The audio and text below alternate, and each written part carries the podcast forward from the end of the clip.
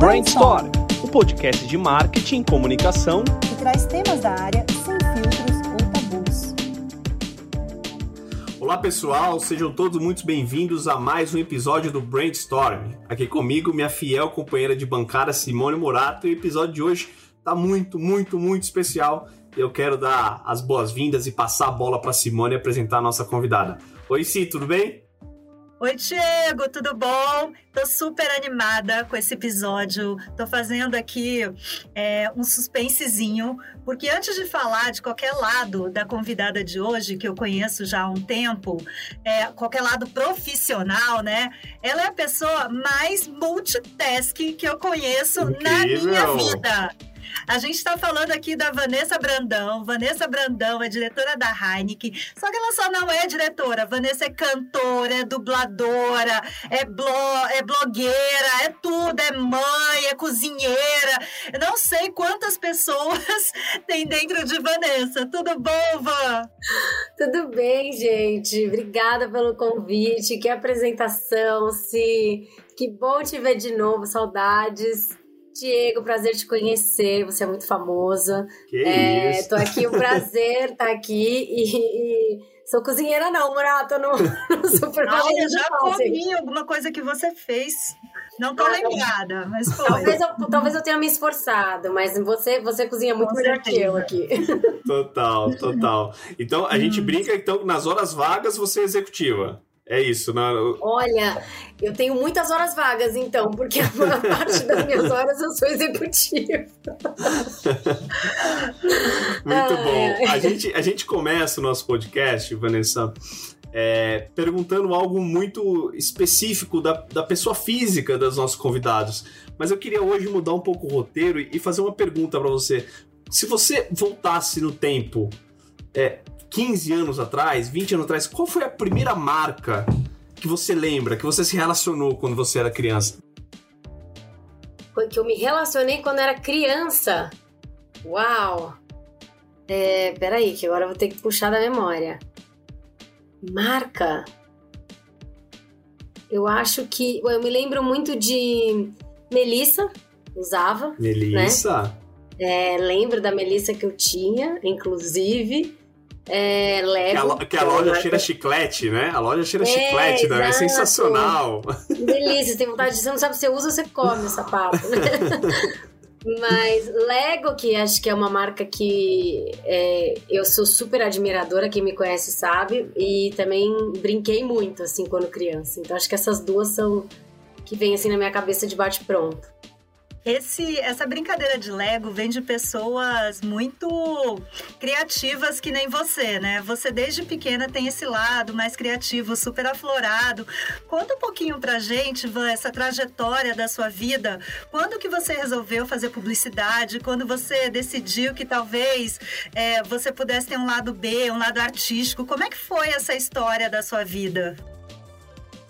Olha, ela, ela podia ser mais romântica, mas ela não é. Assim, não tem muito, né, uma história super interessante por trás disso. Eu, eu, gosto, eu gostava muito de escrever, né, quando eu era mais nova. Então eu escrevia poema para as amigas, eu gostava de escrever textos, eu fazia parte do jornal da escola, é, eu gostava dessas. É, de escrever mesmo. E aí, quando eu fiz faculdade, eu prestei todas as faculdades de jornalismo, menos uma, que foi a FAP, que eu prestei publicidade. E jornalismo na época, é, eu me lembro muito do meu pai falando: ah, você é muito baixinha, você não vai conseguir disputar o, o microfone ali na hora do vamos ver que precisar. É, e, e, na época eu prestei é, publicidade na FAP e foi acho que a primeira que saiu o resultado. Eu entrei, ela, as aulas começavam antes e eu me apaixonei pelo mundo da publicidade, assim, logo nos primeiros meses de aula que eu nem fui ver, né? Nem fui correr atrás da, da faculdade de jornalismo. Comecei a fazer amizade, né? Aquela coisa de faculdade, comecei a gostar do curso e fui, e fui me apaixonando por esse, por esse universo de publicidade, de marcas, de como fazer é, as pessoas se apaixonarem pelas marcas e como as marcas também serem úteis na vida das pessoas, né? Então isso foi, foi aí que eu caí na publicidade. E no, na, na, história do canto, foi naquela época, vai denunciar a minha idade, mas o boom dos videoquês nos aniversários, é, eu já tinha mais de 20 anos, é, e eu descobri que eu gostava, eu já gostava de cantar, mas assim, como qualquer adolescente, talvez, né, passa ali as suas brincadeiras. É, e aí eu comecei a levar a sério depois que um amigo meu que cantava super bem, levava muito jeito, começou a fazer aula e eu vi que ele, nossa, melhorou muito, né, a evolução. E aí eu fui atrás de ver, porque eu falei, ah, eu gosto de cantar também, deixa eu ver se eu também aprendo. E aí foi assim, é, foi assim que, que entrei nesse universo de voz, que me apaixonei, que depois me levou a fazer um curso de dublagem, um curso de locução, e fui descobrindo assim. Às vezes tem umas coisas que acontecem por acaso, mas se a gente ficar meio alerta, é, são sinais aí de coisas pra gente explorar, né? E foi assim que aconteceu comigo. Muito bacana. E em algum momento, é, a, o seu lado artístico, que também se relaciona com o lado criativo, ele te ajuda na vida executiva? De certa ah, forma? Eu acho que ajuda muito, assim, porque é, acho que arte é, é combustível, né? Para tudo, né? Para você para você seja para você relaxar, seja para você se munir de referência, seja para, né? Então acho que qualquer gosto pela arte, seja música, seja artes plásticas, enfim, qualquer coisa, é muito bom, né? Para você é, botar a sua cabeça em outro lugar, olhar referências. Eu, eu, eu passo o tempo todo é, caçando coisa, né? Tem dias que, por exemplo, no Instagram mesmo, que o pessoal fala, ah, você não sai da rede social. Às vezes eu vou entrando numa coisa, numa outra coisa, sabe a Matrix, assim? Você entra, você clica ali, você vai para lá, você vai pra cá. Quando você vê, você tá num perfil totalmente diferente, de inovação, vendo uma coisa do outro lado do mundo e que às vezes é, você guarda no seu HD e um dia num projeto você fala: Hum, eu vi um negócio uma vez que pode ser interessante, que a gente pode usar aqui. É, eu, eu falo que o meu processo criativo ele é muito assim, baseado em solução de problema, né? Então a gente identifica o problema que a gente precisa resolver e aí a minha mente começa automaticamente a fazer um download de tudo que já passou por aqui para ver se tem alguma coisa em algum lugar que eu já vi ou alguém que eu conheço que sabe poderia me ajudar ou poderia me, me... sempre referências, né? Você vai montando o quebra-cabeça de referências. É, e você nunca sabe quando você vai poder usar, né? Não é, não é uma coisa assim tão, tão exata, né? O processo criativo. Então, você vê uma coisa aqui que às vezes você fala, né? Talvez você não, não saiba quando você vai usar isso, mas alguma hora pode te ser útil. Então, o que eu aprendi ao longo da minha carreira e também né, de, de, da paixão que eu tenho por música, por voz, é, é pensar, olha, é, fique com a mente vigilante. Porque quando você assiste as coisas, vê coisas ou, ou vive a vida com com o seu a sua anteninha ligada no sentido do tipo vou observar tudo que está acontecendo, não vou só passar por essa situação.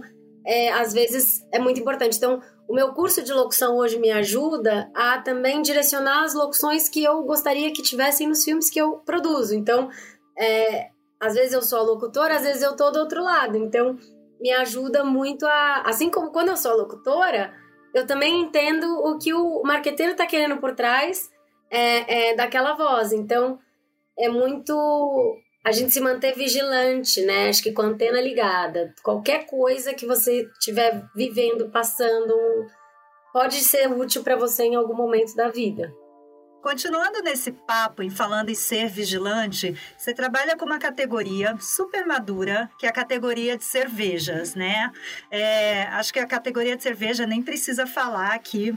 É, eu vejo que essa categoria aconteceu dois movimentos muito interessantes no Brasil. Primeiro, como um todo, foi a primorização do segmento como um todo, né?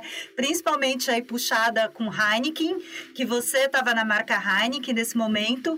E a outra coisa, quando entraram mais as craft beers para trazer uma coisa mais é, rústica para esse segmento. Como é que você enxerga inovação nessa categoria de cervejas? O que, que a gente pode esperar dela agora? Olha, eu acho que a categoria de cerveja evoluiu muito. Eu entrei na Heineken em 2011, né? Uhum. É, e o mercado era completamente diferente. Uhum. O mercado premium era super pequeno, era ali por volta dos 4% do mercado.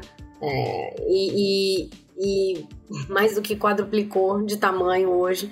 É, então eu acho que quando eu vejo a categoria, existiu um, um amadurecimento também do consumidor. Que antigamente talvez fosse para um bar e pedisse a mais gelada, porque não, não tinha muito ou conhecimento ou interesse também pelo que estava por trás da produção de uma cerveja, né? O que, que são os ingredientes da cerveja, o processo. É... E eu acho que ao longo do tempo, quando a Heineken chegou no Brasil, ela, inclusive, ela era tida como muito amarga, né? Muita gente disse que ela nunca ia conseguir crescer no Brasil porque o Brasil era um país de cervejas leves e que ela era muito amarga. E eu acho que ela se manteve fiel à sua história, à sua receita, né? Tudo que, tudo que construiu aí desde 1873 até hoje. E, e foi ajudando também a trazer informação para o consumidor. Quando ela fala que ela é água, malte, lúpulo e nada mais, muita gente nunca tinha ouvido falar de lúpulo, de malte, né? E, e passou aí a, a, se questionar, falar, mas o que, que é isso? O que, que isso significa? Né? Ah, puxa, é isso que faz a Heineken. Ela foi um, é, se não foi a primeira, foi uma das primeiras puro malte do mercado brasileiro, né? Aqui que tá, que aqui no mercado. É, então eu acho que nesse sentido é, o consumidor ele foi junto com a Heineken evoluindo. Aí depois foi surgindo naturalmente, né? O consumidor vai se interessando, a concorrência vai aumentando, vai surgindo outras cervejas é, é, puro malte. E hoje a gente está num, num, momento que é a categoria que eu cuido hoje, que é mainstream puro malte, que a gente chama lá, é, de uma democratização desse benefício, que antes era só para o segmento premium, né? Só, só as cervejas muito caras que você tinha essa, esse benefício da receita puro malte. E hoje a gente tem é, Amstel, tem Devassa. Devassa foi a primeira marca mainstream a fazer um movimento de democratização. Tanto que a gente fala que ela é uma marca que nasceu da criatividade brasileira, de você pegar uma receita puro malte e fazer ela ser leve, né? Porque até então muita gente achava a receita por malte pesada, amarga. Então por isso até que ela fala de criatividade brasileira, que é uma marca muito que enaltece esse espírito transformador e criativo que a gente tem aqui no Brasil. E Amstel é, também foi uma das primeiras. Criamos esse segmento, essa faixa intermediária de uma por malte mais acessível para poder é, mais pessoas, mais brasileiros conseguirem ter acesso a esse benefício. E você falou do segmento craft também, que eu acho que é natural. Quando um, um consumidor ele, ele vai para o segmento premium e aquele para ele é, é, o, é o segmento é, padrão, vai, digamos assim, é, é natural que ele queira experimentar novas coisas, novos sabores, né, novas possibilidades. Cada vez, quanto mais você entende de cerveja, mais você se encanta pelo universo das artesanais. Então, é meio que um envolvimento que a gente vai vendo acontecer no Brasil com a categoria e isso vai fazendo com que a categoria se desenvolva também e o consumidor fique cada vez mais exigente. E o amadurecimento até da publicidade, né, Van? Porque a gente saiu aí dos anos 90 de uma categoria que era extremamente sexualizada para hoje você trazer um conceito de devassa, né? Que não tem nada a ver com isso. Fala de brasi brasileiros, brasilidade, né? É. Ah, graças a Deus, né? Porque a gente já graças. saiu dos anos 90 faz tempo. é, então, eu, é, quem sobreviveu aos anos 90, né? É, mas eu. eu, eu Somos brinco... mais fortes, né? Somos fortes. Mas o, é, brincadeiras à parte, eu acho que você tem toda a razão. Acho que existe uma evolução né, da, da publicidade uhum. desse segmento. E, e a Heineken, como companhia, é uma marca que. É uma marca corporativa, digamos assim, né? Que nunca trabalhou é, comunicações sexistas em sua publicidade. Então, uhum. num histórico de desde 1873, não existe uma comunicação da marca Heineken, por exemplo, que objetificasse a mulher, né? Que colocasse a mulher na posição lá do biquíni, da bandeja, né? Servindo a cerveja. E, e mesmo a marca Devassa, quando ela foi adquirida pela Heineken, é, todo esse reposicionamento aconteceu. Então não existe mais a pin-up dentro do, do logo da marca. É, esse reposicionamento de, poxa, uma marca que tem uma história tão bacana, porque ela virou puro malte a partir da criatividade brasileira, que conseguiu transformar uma receita puro malte num, num líquido leve, refrescante, com maltes 100% naturais, ela tem muita história para contar. E aí a criatividade brasileira é o foco. E não dá pra gente falar de criatividade brasileira num país de 56% de população negra sem falar de cultura negra. Então, é, ela, ela tem uma, uma jornada muito bonita de construção de representatividade, né, de parceria junto com a, a comunidade negra para ajudar a, a, desenvolver da representatividade, da protagonismo. Então, é, é uma marca muito forte regionalmente, principalmente no Norte e Nordeste, né, onde ela é líder de mercado ali uh, e, e, e vem crescendo a duplo dígito e vem fazendo coisas muito bacanas, muito bonitas. A próxima agora é Caruaru, né? Vamos patrocinar Caruaru. Que delícia! Já patrocinei Caruaru bem no passado. É, bem legal, a gente tá animada, temos planos muito bacanas. Legal. Eu, eu queria voltar num ponto, Van, que você comentou sobre a mudança de categoria do consumidor. Ele era acostumado com o perfil de cerveja e teve quase que uma reeducação ali do mercado e ele começou a migrar para outras categorias e, e, e gostar de outras categorias. Você acha que esse foi um movimento partindo das marcas para o consumidor ou o consumidor que começou a exigir das marcas é, outros sabores, outras, outras formas de consumo e tudo isso. Como que você acha que foi essa, essa evolução desse mercado? É difícil dizer aí o ovo ou a galinha, mas é, eu acho é, que. é verdade. É, pelo, pelo que eu observei, assim, trabalhando muito no, no, na categoria esses anos todos, eu acho que teve um movimento que começou muito pela marca Heineken, assim. É, porque existia uma barreira de consumo muito grande que a marca enfrentou no começo, justamente pelo sabor mais amargo, né, mais Entendi. encorpado. É, e, e, e, existia uma, uma coisa do tipo: a cerveja era mais barata, era mais gelada. Raramente o consumidor também pedia. É, ele, ele tinha essa sofisticação do paladar, né, sobre é, a cerveja, né? Então, quando você tem uma marca que, que começa a criar um relacionamento com os bares que a categoria não tinha, onde chega para um dono de bar e fala, olha, é, o que, que você precisa no seu bar? Eu vou fazer o que a gente chama do tailor-made, né, que é feito para você. É, o dono do bar precisa de um, de um palco. Eu faço palco para você, mas eu faço um palco Heineken. Começa a criar é, um relacionamento, uma ativação com bares. É, que também a, a, a, cerveja não entrava antes, que talvez era um universo só de destilados. Né? Ela começou a criar uma diferenciação no mercado que era muito é, dispare do que você via por aí.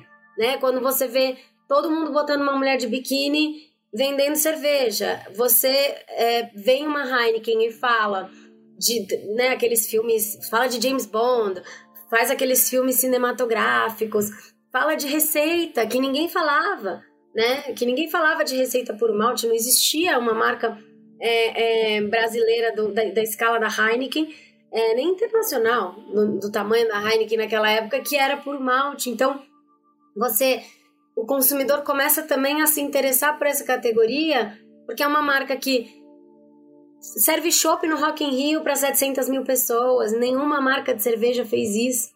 Então, é, pô, o que está acontecendo, né? O consumidor começa a ter interações diferentes e relevantes com a categoria que ele não tinha antes. Então, foi uma marca que foi despertando o consumidor é, para se interessar cada vez mais na categoria de cerveja, que o segmento premium foi acompanhando o crescimento da Heineken. Então, Heineken do crescimento do segmento premium é responsável por praticamente metade né, do, do crescimento do segmento premium.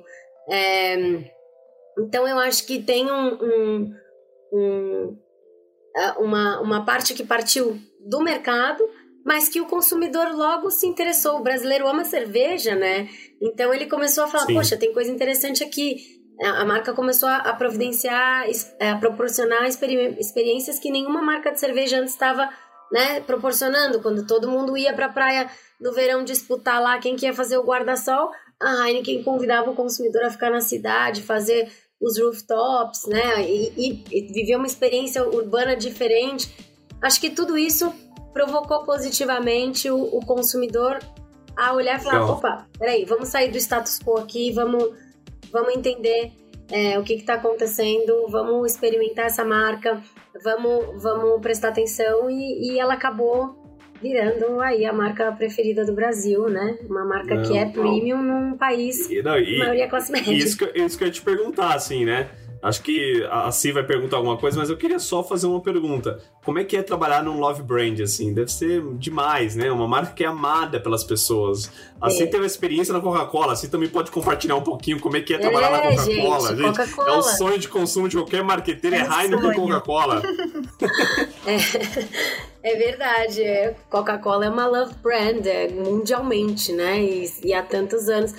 Ah, eu posso dizer que a minha experiência, eu hoje estou cuidando do segmento mainstream, né? Eu sou responsável por Amstel e Devas, mas Heineken é uma vez, uma vez verdinha, sempre verdinha no coração, assim, é uma marca apaixonante também para quem trabalha com ela. Então, é uma marca que te dá muitas possibilidades, é, onde você pode exercitar o seu potencial criativo, ela pode é, e muito além né, da garrafinha verde. Quando a gente trouxe os carros do Senna para correr no meio da rua aqui no Brasil, é, são coisas que só a Heineken pode fazer. E eu acho que, olhando hoje esse segmento novo que eu estou cuidando, vendo né, o que Amstel tem feito, o que Devassa tem feito também, eu acho que é uma empresa, né, não só a marca Heineken, mas é uma empresa que aposta muito na relevância de você ter coisas que vão fazer diferença na vida do consumidor, né? Poxa, a Amstel hoje tá com uma campanha agora no ar, né? I am what I am,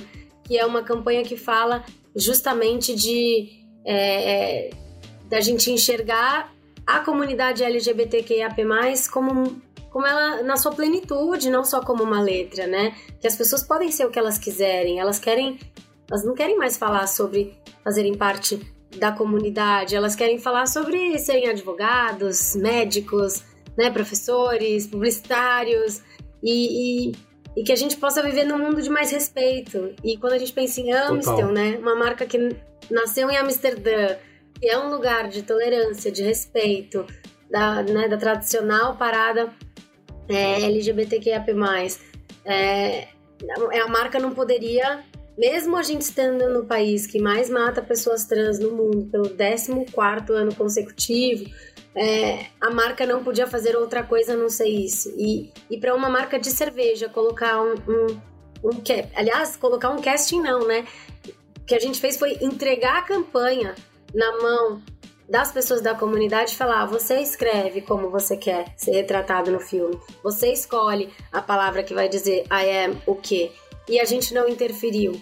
Então, uma empresa que se propõe a isso, a colocar Pablo Vittar, Pepita, né, Riquete, Dumareschi, é, Matheus Carrilho, é, Bielo, todo mundo, uh, Marcela, todo mundo que fez parte da campanha em rede nacional, no Big Brother, para todo mundo ver, eu acho que é um movimento muito bold que mostra que a empresa tem muita coragem e está muito disposta aí a fazer diferença positiva na vida das pessoas. É, eu, eu sempre acho assim, tanto Coca-Cola quanto marcas que estão sendo construídas assim, a diferença é quando você passa a fazer parte da cultura popular, né? Você não é mais uma marca, você a marca e a sua história de vida se se confunde um pouco com as ações da marca, né? Coca-Cola, por exemplo. Quando eu era pequena, sei lá, sete anos de idade, seis anos de idade, eu fui visitar a fábrica de Coca-Cola. Não consigo contar a minha infância sem essa experiência. Não consigo contar a minha vida sem as caravanas de Natal de Coca-Cola. Então, quando isso a gente consegue juntar, né, o significado da marca e aquilo dando significado na vida das pessoas, isso é uma love brands, né? É, e aí eu tenho certeza que essa parte que a Amistel tá, tá construindo, daqui você vai olhar, daqui cinco anos atrás, também as pessoas não vão conseguir falar de cerveja sem falar sobre esse, de, sobre esse movimento da marca. E eu acho que isso é a coisa mais apaixonante que a gente tem em marketing. Quando você realmente toca, né? A Van falou uma coisa super emocionante, que foi a, a, a exposição lá do, dos carros do Senna aqui no Brasil. É impossível você não falar disso, é impossível você não ver aquilo e você se arrepiar inteiro, né? É a mesma coisa quando você olha o Papai Noel da Coca-Cola e você não se arrepiar com aquilo. Então, essa parte de experiência que grandes marcas fazem, que, que dão grande, que trazem grandes impactos e grandes significados, é no final o que faz a grandeza de tudo que o marqueteiro é capaz de transformar na vida das pessoas, né? Acho que tem a parte de produto, mas tem a parte também dessa construção emocional que a gente é capaz de fazer no ser humano. E falando nisso, Van, é, queria que você comentasse um pouco sobre experiência. Eu acho que a Heineken, como um todo, é uma empresa de fazer grandes happenings, né? Então, são patrocínios do Rock in Rio, entrar no Big Brother de uma forma relevante. É, eu vejo que vocês são, assim, pequenas, poucas apostas, mas apostas muito robustas e de muito impacto. Como que é essa decisão aí no calendário da marca? Pegar as fichas e colocar assim em uma, em, em uma iniciativa? Ah, eu acho que é uma é o que você falou, né? É uma é uma escolha muito difícil, né? Porque o que a gente busca não é só colocar o nosso logo ali na no patrocínio ou colocar. A gente tem históricos, então se você olha Heineken Rock in Rio, Heineken Champions League, Heineken em Fórmula 1, Amstel Libertadores, Amstel e a parada LGBTQIAP+, agora Amstel e o Big Brother, Devassa e The Voice, que começou ano passado, Devassa e a Consciência Negra e o Carnaval. São, são é, histórias que a gente vai construindo e que a gente vai criando laços cada vez mais profundos. E todos os projetos que a gente apoia, o nosso interesse é alavancar esses projetos também. E não simplesmente apoiar e colocar, né? Então, é, os happenings, como você está falando, elas, ela, eles são os grandes momentos da gente construir histórias, porque eu, eu como marqueteiro, eu acredito muito que as marcas têm um papel de transformar positivamente a vida das pessoas. Né? A gente vê pesquisas e pesquisas aí, agora recentemente eu estava lendo uma, é, como as pessoas têm a expectativa social em cima das marcas também. Né? Que a gente espera-se mais do que só o produto que você pode oferecer. E, e, marcas que têm propósitos sólidos, consistentes, robustos e, e que trabalhem em cima deles de uma forma é, mais ativa, são marcas que vão ganhar o coração das pessoas, porque é, hoje em dia, o produto sim é importante, mas ele é quase que um right to play, sabe assim? É, você precisa ir além, você precisa fazer a diferença. E você falou a palavra que eu mais amo no mundo, que é relevância. É, não adianta eu falar só o que eu quero falar. Eu tenho que falar o que vai ser relevante para o outro. Então é como que eu sempre busco pensar. Você me perguntou como que vocês decidem. Eu sempre penso no consumidor, como que ele se relaciona com aquela plataforma e pensando no posicionamento da marca, como que ela pode ser relevante dentro do, da forma como se, ele se relaciona daquela plataforma. Então, Heineken resolveu fechar a Fórmula 1. Ela resolveu fechar globalmente o patrocínio da, da Fórmula 1. Não era só para botar Heineken, era para falar de consumo responsável. Porque o estranhamento positivo desse match ia fazer as pessoas se perguntarem por que uma bebida alcoólica está patrocinando um esporte automotivo. E é justamente para falar sobre a incompatibilidade de bebida e direção.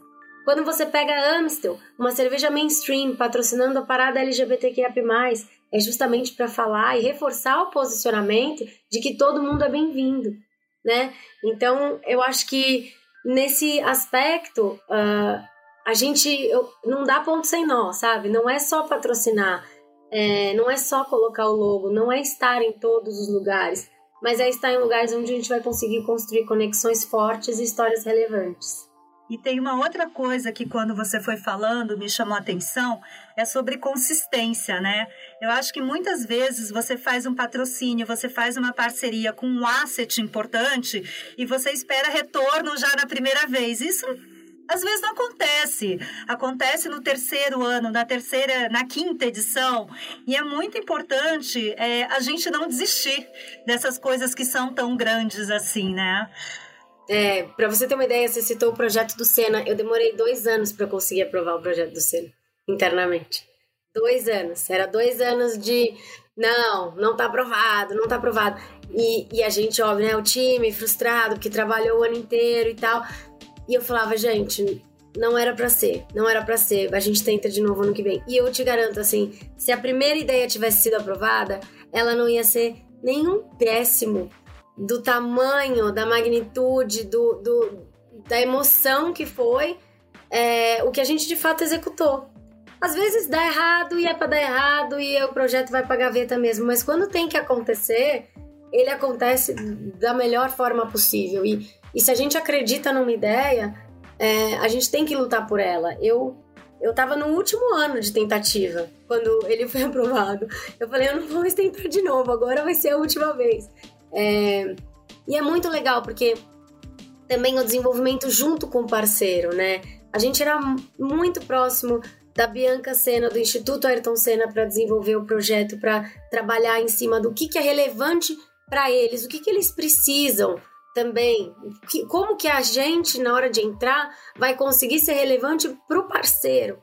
A parada é a mesma coisa, a gente desenvolve projetos juntos, né? É, quando hoje a Amstel apoia, como parte da campanha I Am What I Am, a gente fala que a, a gente quer que as pessoas sejam o que elas quiserem, né? Então a gente tem a, a, a, gente tem um apoio junto com o, o, projeto Feito com Orgulho, que é um projeto do Facebook que a gente apoia, onde a gente acelera 200 esse ano 220 empreendedores LGBTQIA+.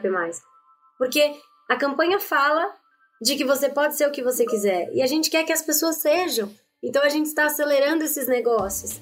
E a gente tem novidades muito legais vindo por aí que a gente vai dar oportunidades para esses empreendedores que eles talvez nunca tivessem na vida. Então, é, o famoso hashtag é sobre isso da internet, mas é sobre, é sobre você Não. de fato promover a transformação. Isso constrói marca. E, e eu brinco lá dentro da Heineken que eu não trabalho para vender cerveja. A venda da cerveja é consequência, porque ela vai vir se a gente tiver marcas fortes, relevantes e robustas. Eu trabalho para transformar a vida das pessoas. E se ela tiver uma memória positiva com relação àquela marca que eu tô cuidando, na hora que ela chegar na gôndola, eu tenho certeza que ela vai escolher a marca que tocou o coração dela, porque quem toca o coração fica na cabeça e vai pro bolso, entendeu?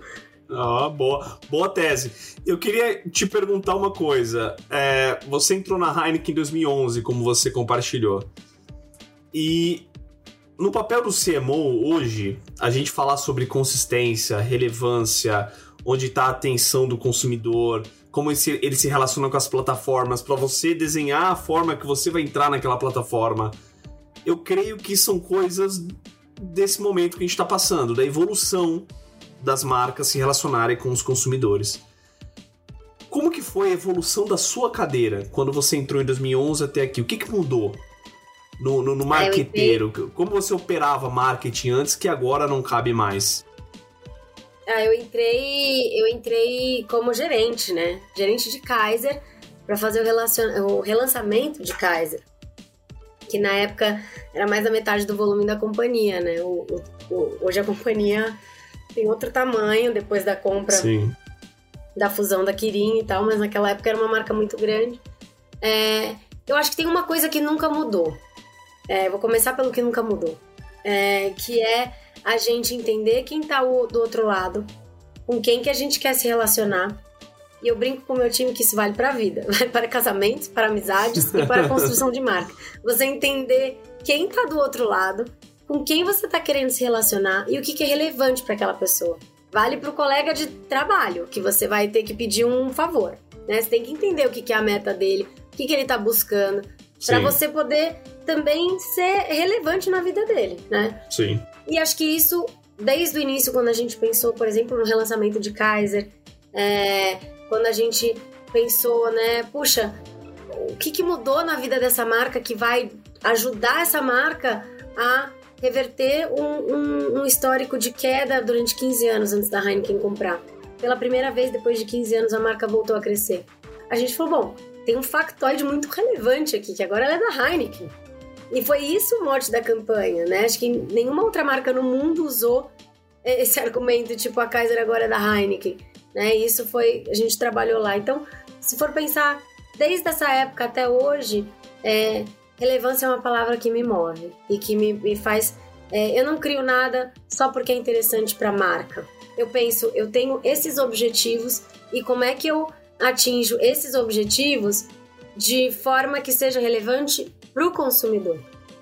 Vou dar um exemplo recente, né? Eu dei um do primeiro da minha carreira, vou dar um dos últimos. A gente fez uma ação de Big Brother agora, que foi a primeira vez que eu fiz na minha vida, que foi uma, uma ação de recrutamento de bares em rede nacional. Que foi. É, a gente tinha. A gente tem um objetivo, né? De, de, de estar mais presente nos bares. A gente tinha uma plataforma enorme que era o Big Brother. Por que não? Ao invés de né, necessariamente falar com o consumidor final, vamos falar com os bares. Vamos fazer uma promoção para os bares. Né? E todo bar que se cadastrar na compra de uma caixa de Amstel ganha outra. Qualquer um que vier. E a gente anunciou isso no, na prova do líder. É, teve até alguns consumidores que falavam, poxa, não tem para mim. Era para era pro bar mesmo, era pro dono do bar. É, e isso, eu pensando assim, o que, que é relevante pro dono do bar? Né? Por que, que ele tem que ter Amstel? Então, a prova do líder contava sobre a levedura holandesa, e a gente tem uma levedura que é importada, que é responsável pela mágica aí de transformar água, malte lúpulo em cerveja. Sem a, a levedura é tipo o maestro da orquestra, né? Sem ela, a orquestra não toca. A gente explicou isso para eles, ó, levedura é importante por causa disso. A nossa levedura holandesa, ela é importada, ela vem, vem de câmara fria, importada lá da de Amsterdã. Uma trabalheira danada para trazer. E é isso que faz a Amstel é, ser o que é, né? Ser essa por malte com sabor é, equilibrado, né? Então acho que explicando isso pro bar na prova do líder e logo na sequência falando, ó, oh, se você quiser ter essa marca, eu ainda tô com uma promoção para você que vai te ajudar a te capitalizar é, com, com vasilhame, que é importante pro dono do bar, é, que ele muitas vezes tem que comprar, é uma forma de você, bom, eu tenho esse objetivo, eu vou oferecer um benefício que vai ser relevante e um argumento de venda que vai ser é, é, que ele vai valorizar. Então, relevância nunca mudou. O que, que mudou? De resto, praticamente tudo, né? Porque o que a gente aprendeu na faculdade e o que é o mercado de comunicação hoje em dia é uma guinada completa, né? Antigamente, quando a gente trabalhava plano de marketing, né? Eu, eu, eu e Simone trabalhamos juntas na Unilever. Nosso plano de marketing era TV, outdoor, revista, e Male Male tinha um site. TV né? a cabo, tinha cabo também. TV a cabo, é verdade. E as marcas nem site tinham direito. Era aquela coisa que ninguém queria fazer, sabe? Arrumar o site, atualizar o site da marca.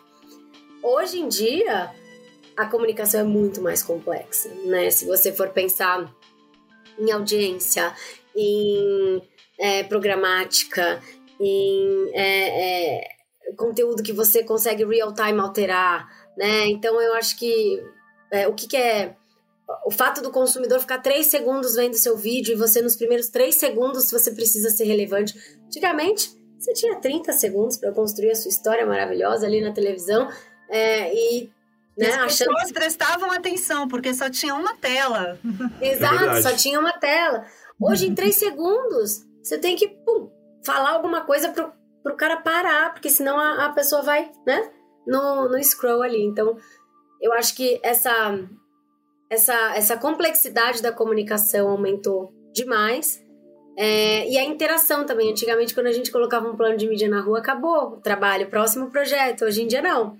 Você põe um, um plano de mídia na rua e fica esperando ver a reação. O que está acontecendo? Que, como que as pessoas estão reagindo? Como que a gente interage? Como que a gente ajusta? Né? Semanalmente você olha a performance. Plano de mídia é, é, o, é, o, primeiro step, né? Ainda tem é. milhares para frente, né? Exato. Então mudou a forma de se comunicar mudou completamente. Você estava lembrando aqui, Ivan, do tempo que a gente trabalhava em Lux Luxo, né? O sabonete das estrelas. E eu fiquei pensando aqui que é, você falou assim, o que, que era relevante naquela época para as mulheres, né? Naquela época se falava muito de beleza exterior, né? Do que que você queria ser, a Malu Mader na época, mas não era Malu Mader, tipo, profissional. Você queria ser, tipo, linda, maravilhosa, magra, esbelta, como é a Malu Mader. E hoje em dia, você quer ser a Malu Mader, mas assim o sucesso de profissional que foi a Malu Mader, o quanto ela transformou a vida, é outras coisas que você quer ser na Malu Mader, né? E você estava comentando comigo quando a gente se encontrou lá no, no Women to Watch, né, da, do curso que você fez de preparação para conselho, de conselheiras, só uhum. feminino, só mulheres. Conta Sim. um pouquinho pra gente essa experiência que eu achei assim espetacular. Ah, eu, poxa, foi uma experiência transformadora é, na minha vida, né? Eu, eu tinha, eu tenho muita vontade de integrar o conselho de uma empresa, né? Eu tenho, ah, tinha muita curiosidade sobre esse universo, como que funcionava. E era um universo que eu nem imaginava. Assim, Masculino, né? É, se você me perguntasse, talvez cinco anos atrás, eu nunca ia imaginar essa possibilidade de integrar um conselho, né? Eu não, não achava que isso era possível. É, e nem que eu talvez fosse capaz de. E, e eu tinha, eu tive uma amiga, né, do mercado, que a gente trabalhou juntas e que no almoço ela me contou que fez esse curso e que foi incrível para ela, que foi transformador para ela.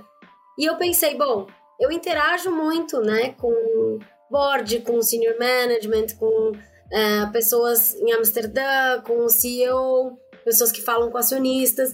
E, e eu pensei que na minha carreira atualmente ia ser muito relevante, olha, relevante de novo, é, entender o que se passa lá em cima, né? Digamos assim. O que, que acontece lá é, e o que, que eles pensam, quais são as preocupações, quais são os tipos de discussões que acontecem, é, para que eu também pudesse ajudar na forma como eu opero meu negócio hoje. Uhum. É, então, independente de eu entrar num conselho no futuro que eu acabei me apaixonando por esse universo e eu tenho vontade, é, eu, eu achava que ia ser muito também útil para mim hoje.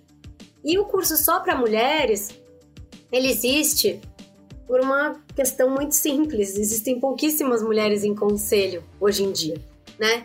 É, é um universo ainda muito masculinizado, muito é, é que precisa de uma transformação e que diversidade é um grande ponto. E diversidade na primeira. Na primeira. Ainda estamos falando de gênero, né? Se a gente for para mulheres negras ou até para pessoas negras, pessoas LGBTQIA, esse número ainda é muito menor. E o curso, para mim, ele. É, o fato dele ser só para mulheres foi muito interessante porque eu encontrei ali um, universo de sororidade, de irmandade, de pessoas que vivem os mesmos dilemas do que eu, é, que sentem as mesmas coisas do que eu, que você percebe que todas as dificuldades que você passa é, são comuns a muita gente e que muita gente no mundo corporativo não necessariamente divide, né? A liderança, falam que a liderança é muito solitária e é verdade. A liderança é uma posição muito solitária, né? Você tem poucas pessoas para trocar. Tem ali aqueles bons amigos que você troca, mas é, é um. Então eu senti nessa. No fato dele ser. É um curso da Sampo de negócios, recomendo quem se interessar. Muito legal. É, e que é feita uma seleção, né? Você passa por uma entrevista, você é selecionado para participar do curso e lá você aprende sobre governança corporativa, sobre é, balanços, né, como que a, como, como são os reportes, né, trimestrais, como que funciona uma empresa que tem é, papéis na bolsa, né, tanto aqui como lá fora. Então é, é um é muito interessante você ver e você entender também os conflitos que acontecem entre acionistas, executivos, board, conselho, todas essas relações que no final das contas é, são relações que determinam o andamento de uma empresa e que são muito importantes para determinar a longevidade de uma empresa. Então, foi muito interessante. Foi, para mim, foi uma experiência transformadora. e você vê claramente que o sonho das mulheres hoje é bem diferente do que o sonho das mulheres de 20 anos atrás, né?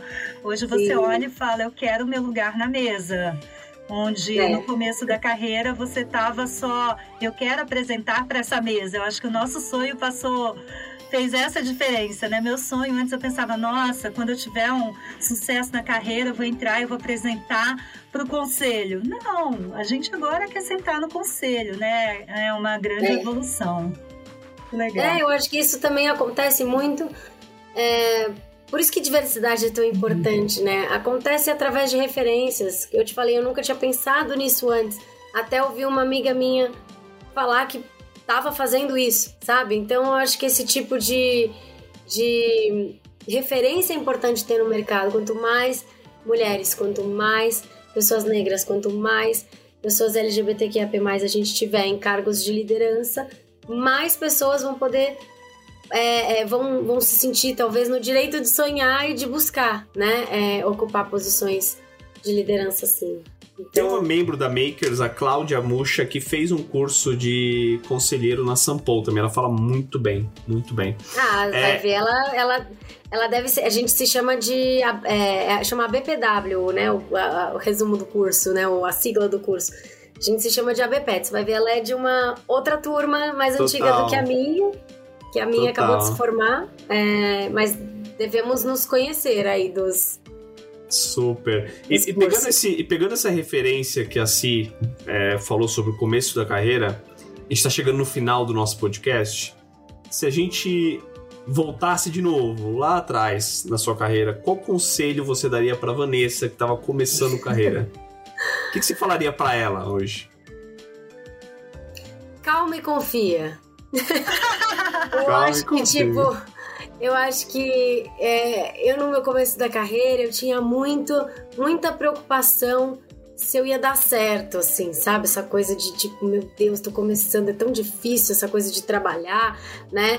É, a gente sai de um, de um universo acadêmico para a vida real é, é, é um choque. É outro game, outro game, né? E, e eu tinha muito essa, essa preocupação, essa vontade de crescer, mas um, uma certa ansiedade, uma angústia. Então eu acho que a idade vai trazendo e a experiência vai trazendo também mais conforto. Você vai se descobrindo, você vai entendendo quais são suas fortalezas, você vai vendo que você consegue navegar em diferentes universos. É, as inseguranças elas não vão embora, elas continuam existindo, mas você aprende a lidar com elas e, e aprende também a transformar que a ansiedade ela é bom, ela, ela é boa quando você age em cima dela, né? Quando você tem uma, você fica ansiosa com alguma coisa. Às vezes você, pô, tô ansiosa com uma apresentação, então eu me preparo. Então essa ansiedade é boa. Ela não pode não travar, tivesse... né?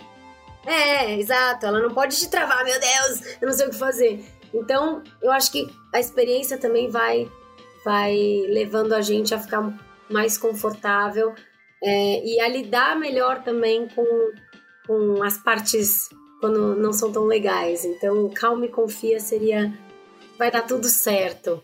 Se você, se você continuar assim, vai dar certo, sabe?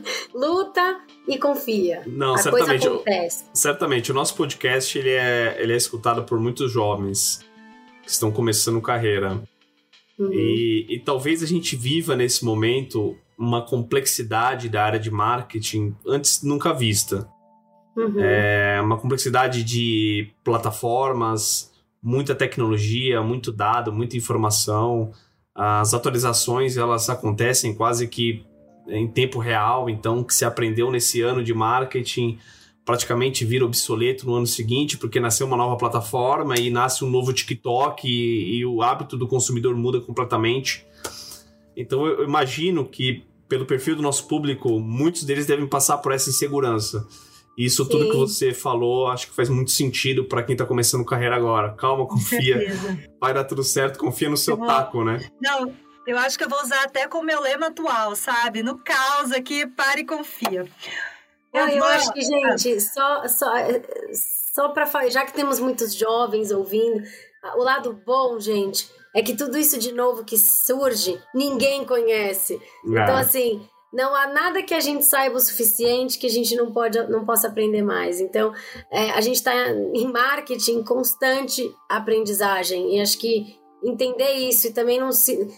buscar aprender, mas também entender que saber tudo é praticamente impossível, é, traz um certo conforto aí pro coração. Ninguém sabe tudo. Nem quem parece que sabe. Tem gente que finge bem, né? Tem gente Tem que gente finge que finge bem. melhor que os outros, é só isso.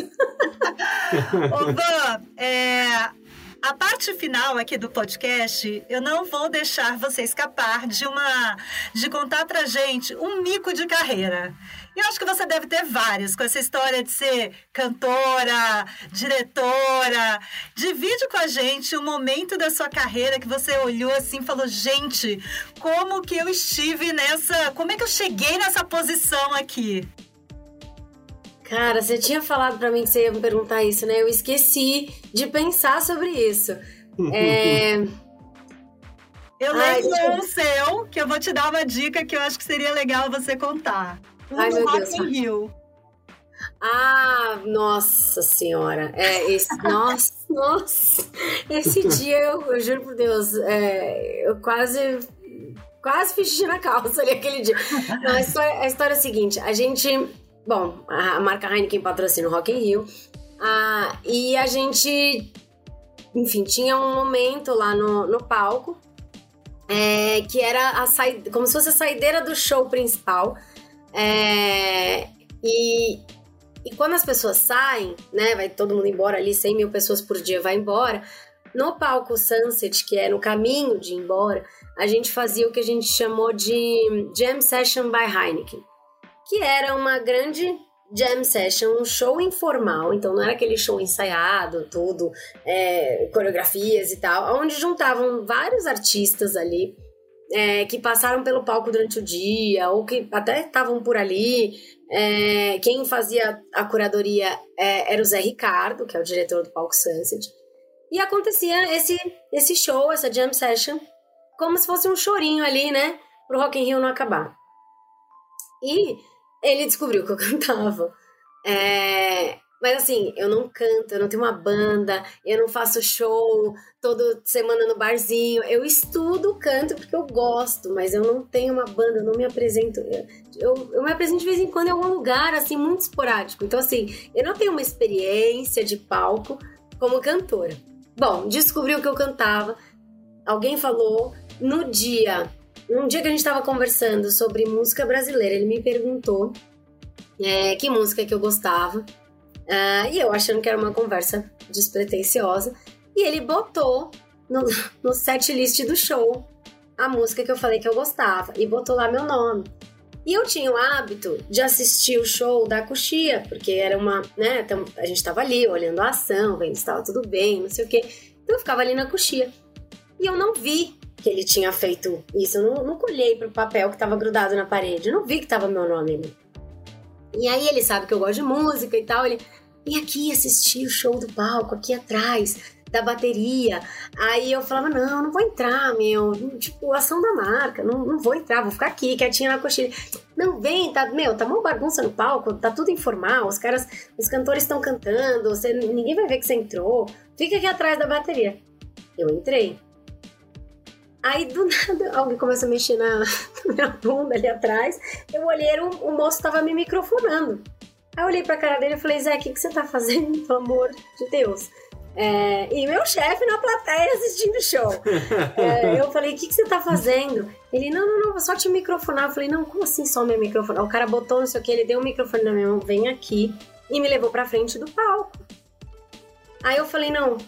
Ele, não, vem cantar uma música. Eu, que música, Zé? Tem 40 mil pessoas lá embaixo. Meu chefe lá embaixo.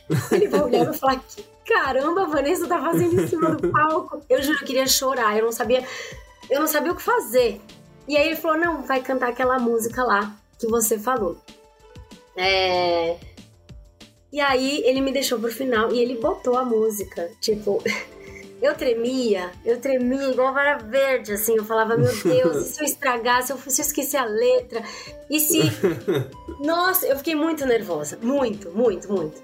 No fim, eu, eu fiz minha poker face lá, fingi que não tava nervosa, mas eu tava desesperada. É, e aconteceu. E ele me anunciou assim como se eu fosse Maria Rita, sabe assim? Tipo, e agora? Vanessa Brandão! E eu fico imaginando as pessoas lá embaixo. Tipo, quem me, quem me conhecia devia estar olhando e falando: o que, que ela tá fazendo ali? E quem não me conhecia devia estar pensando: quem é essa? e foi assim que eu cantei para 40 mil Cantou pessoas no, no palco do Rock in Rio. Pessoal, Que temos um convidado que cantou no Rock in Rio nesse podcast. É o auge desse podcast. Então, se Agora você bombou podcast Bombou mundo.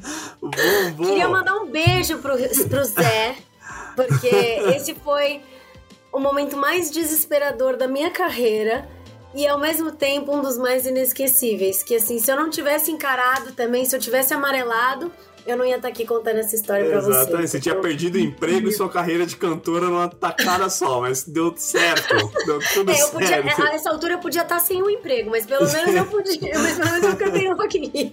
Exatamente, exatamente. Mas Pessoal, ó, meu chegou... chefe foi. Meu chefe, ele era muito bacana, assim, né? É, ele era mega entusiasta, ele me botava pra cantar em tudo que era lugar. Ele adorava essa, essas, essa brincadeira, então ele não achou ruim, não. Ele achou foi Ah, muito foi divertido. ótimo, foi ótimo. Foi promovida. Isso aí. A- As promovidas, se não de cargo, a pelo menos a cantora oficial da Heineken no Brasil. É isso. É isso. Pessoal, chegamos ao final de mais um podcast. Esse episódio foi incrível, muito divertido. E eu quero agradecer a presença da Simone mais uma vez, minha parceira de podcast, e a Vanessa Brandão Ah, obrigada. que compartilhou com a gente um pouco da sua história. A gente passou por começo de carreira, passou por construção da marca, é, construção de categoria de cerveja, o quanto o consumidor mudou o seu hábito, se foi uma consequência da marca, do mercado, se foi um mix dos dois. A gente passou pela história da Vanessa, como ela se construiu como cantora, como locutora, executiva, o que isso influiu, ao curso dela como conselheiro, o quanto isso foi importante, não só para a formação dela, mas também para inspirar outras mulheres de que é possível também sentar na cadeira. E a gente terminou nosso podcast com uma conversa e um- uma situação super bacana e inspiradora da Vanessa cantando no palco principal do Rock in Rio.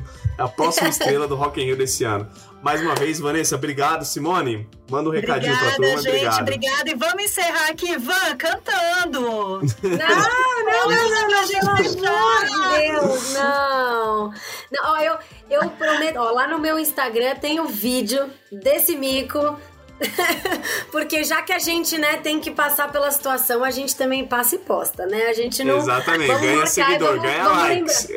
No final do Não, dia eu são não os sei, likes não sei que se importam. ganha likes ou perde seguidores, mas o importante é, é lembrar o momento, né? Isso É aí, isso aí. gente. Super Isso aí. obrigada. Beijo, tchau. Até o próximo episódio. Até o próximo. Tchau, tchau, Valeu, gente. Tchau, tchau. Tchau, tchau.